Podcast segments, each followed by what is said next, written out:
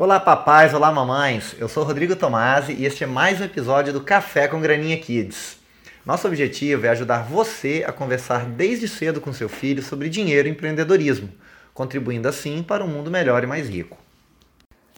Hoje eu vou falar sobre o jogo Banco Imobiliário, ou Monopoly.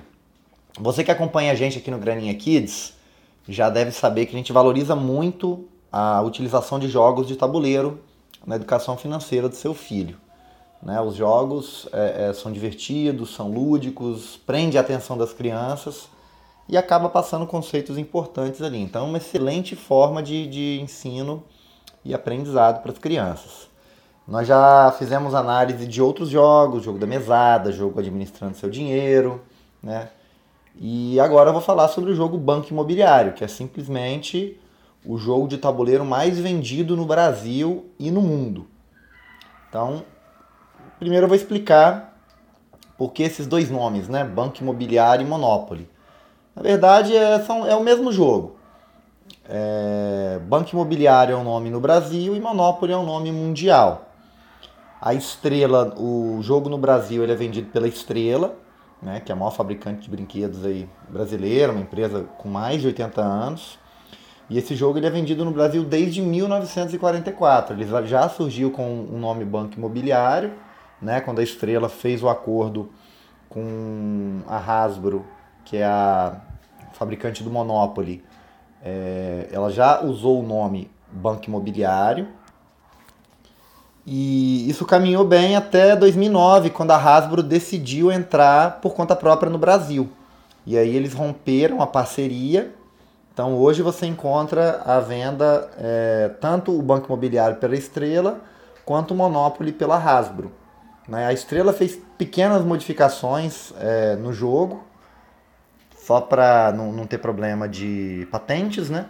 Mas a lógica é basicamente a mesma. Então eu vou, eu vou tratar aqui nesse artigo como Banco Imobiliário e Monopoly como sendo a mesma coisa, para é, é, facilitar aí a, a, didática.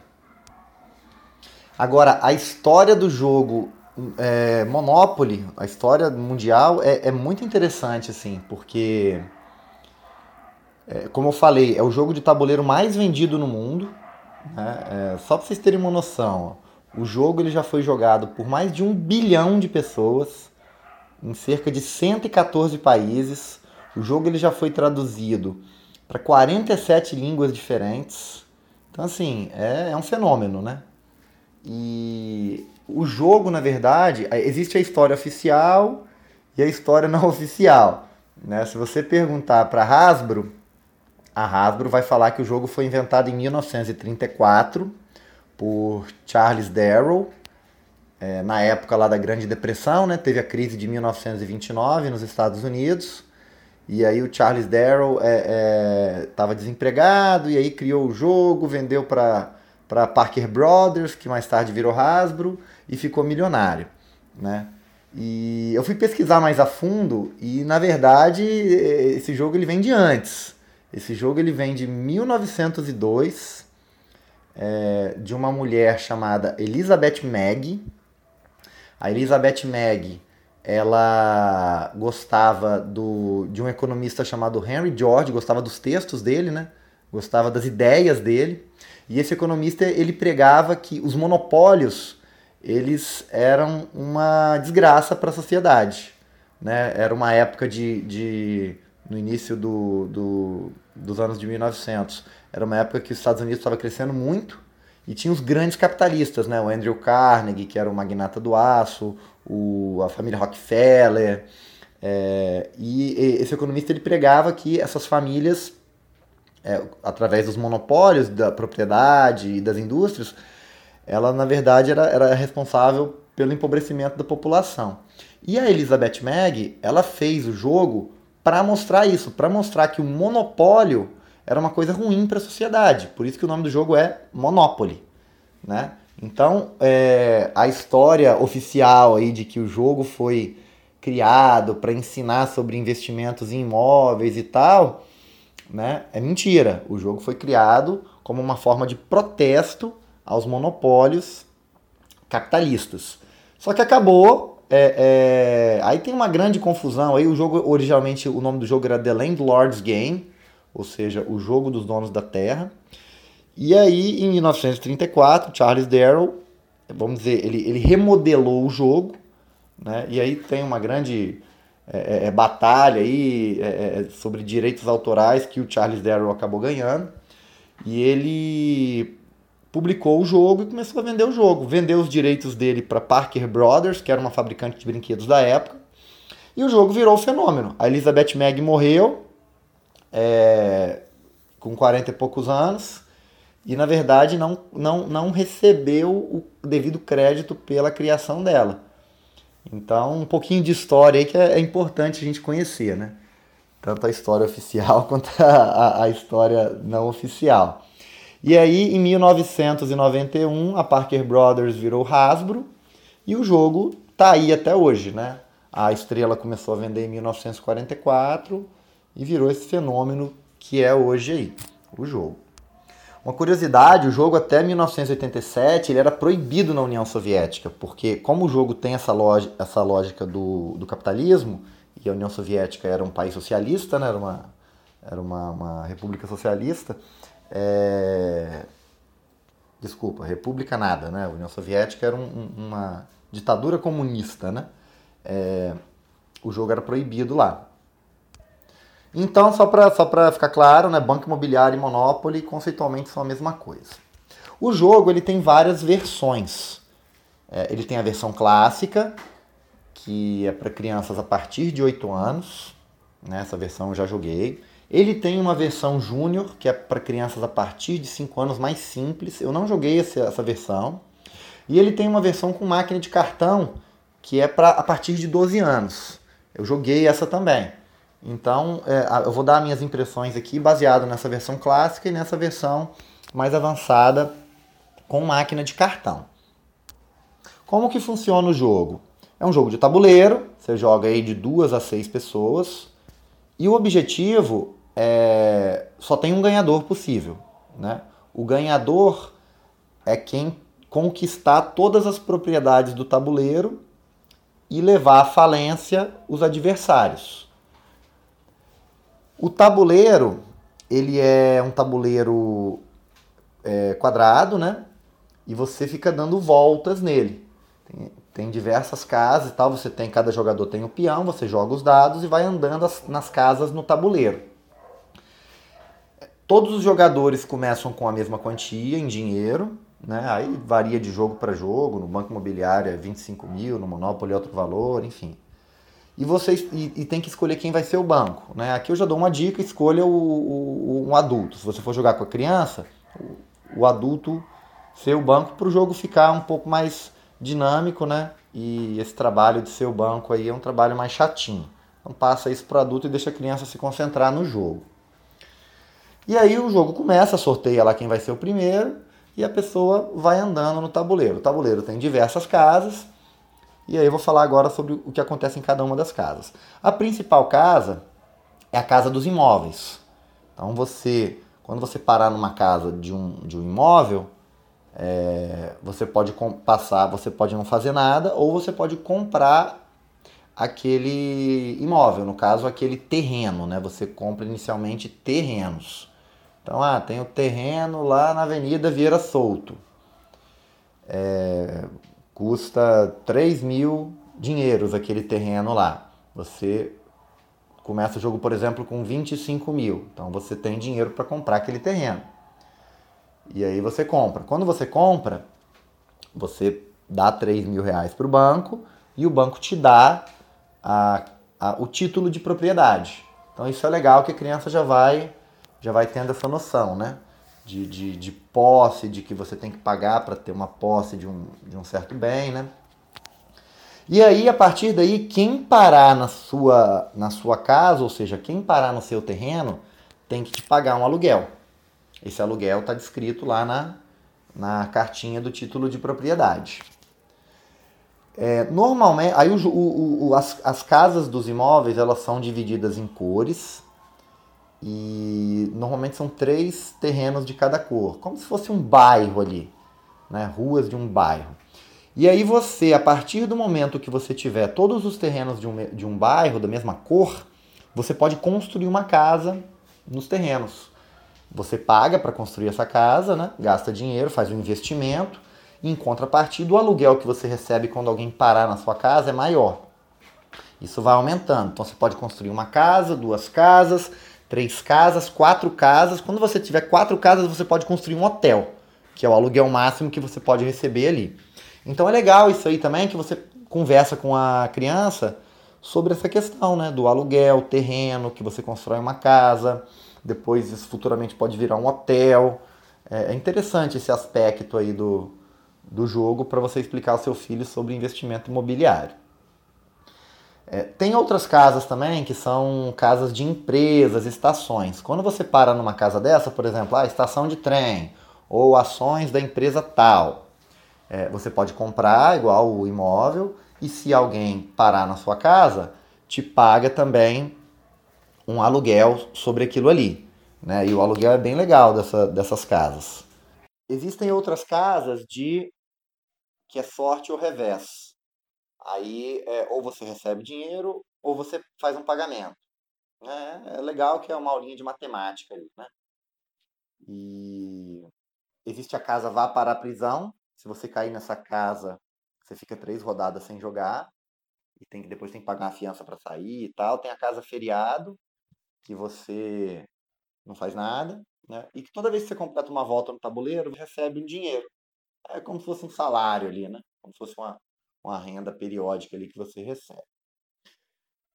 Como eu falei, os jogadores começam todos com a mesma quantia em dinheiro.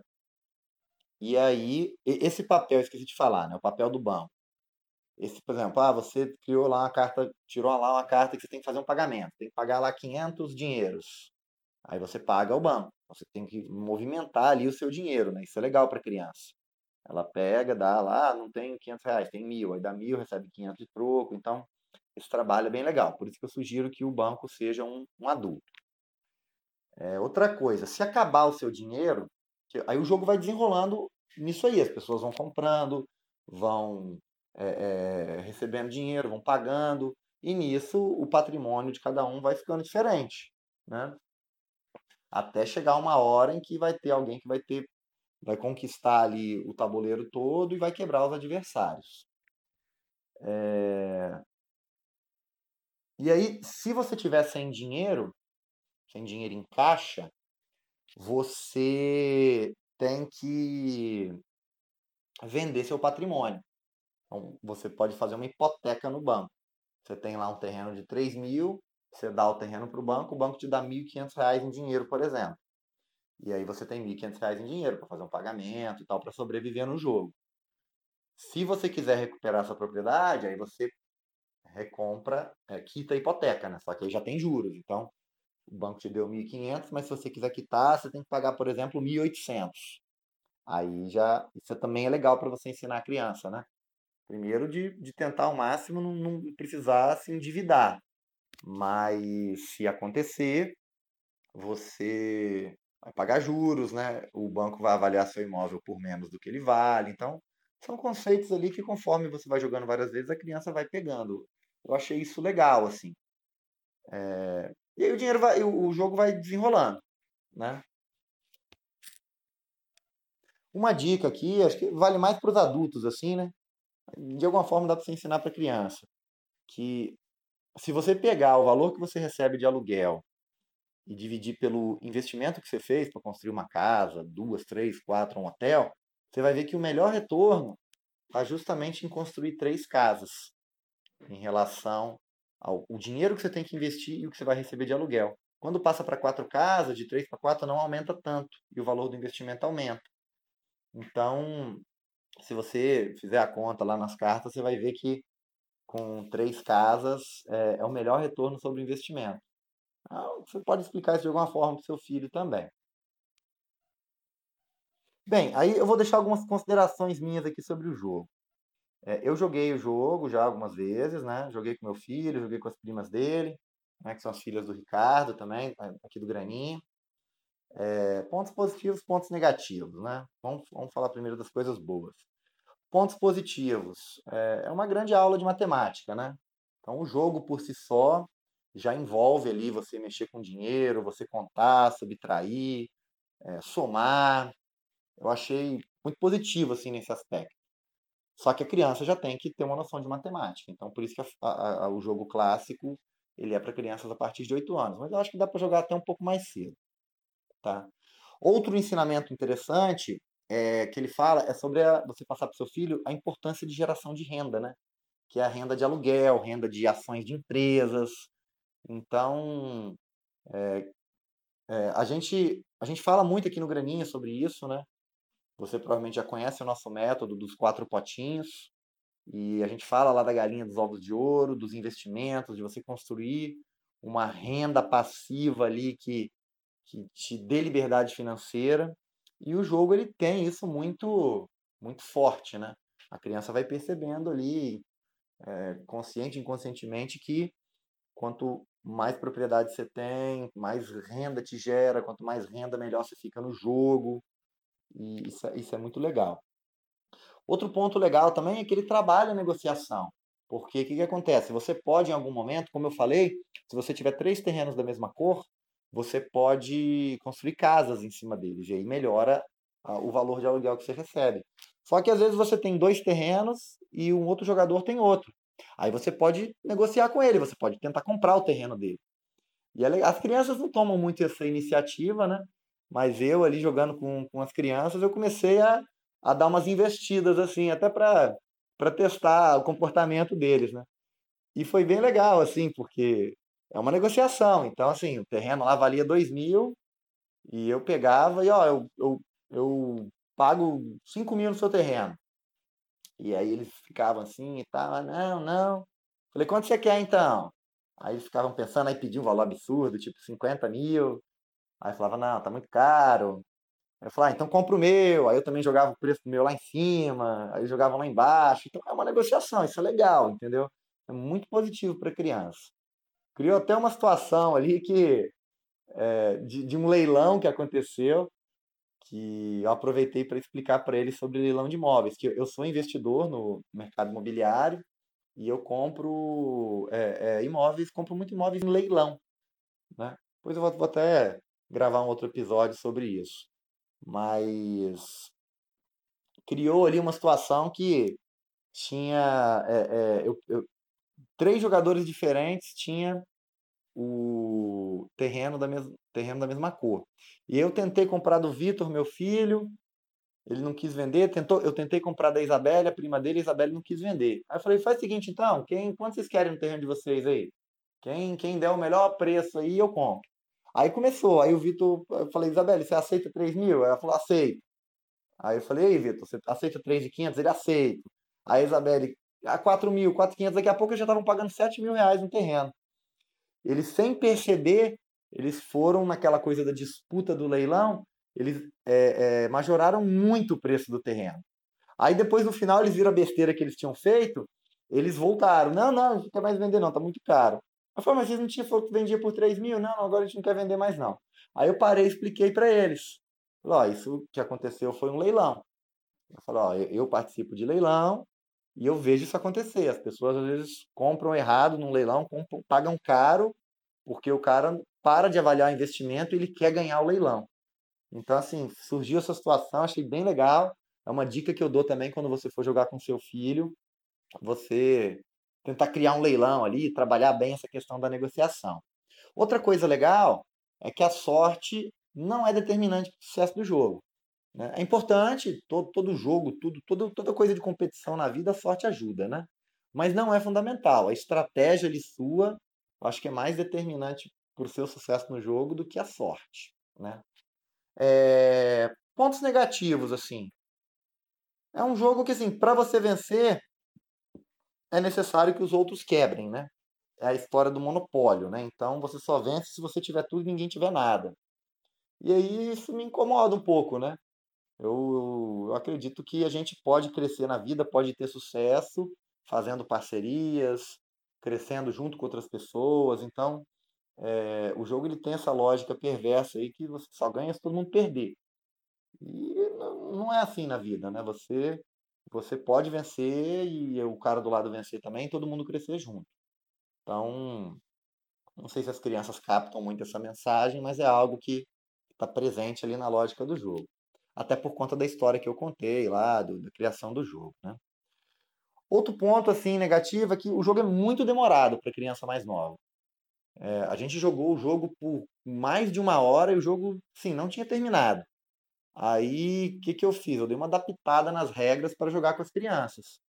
Eu falei, ó, tá horário, a gente vai terminar, a gente para e conta quem tiver mais dinheiro ganha. Até para quebrar essa coisa de que para você vencer você tem que matar o outro, né? E aí, até uma curiosidade, a partida mais longa de Monopoly durou 59 dias. Então, assim, olha a que ponto pode chegar o jogo, né? Eu não falei, só fazendo um parênteses, mas existem campeonatos de Monopoly, tem torneios nos Estados Unidos, tem campeonato mundial em Las Vegas, só para vocês terem uma noção da dimensão do jogo. Né? Então, assim, sugiro para crianças mais novas simplificar as regras, botar um limite de tempo e experimentar também o Banco Imobiliário Júnior, né? Que realmente eu não conheço. A máquina, o jogo com a máquina de cartão, eu, eu não gostei. Esse é outro ponto, assim. Eu, eu não achei muito intuitiva a máquina para operar. Achei meio, na verdade, a gente ficou uns 15 minutos para entender como é que ela funcionava. Não estava claro o manual, né? Ou foi vacilo meu mesmo. É...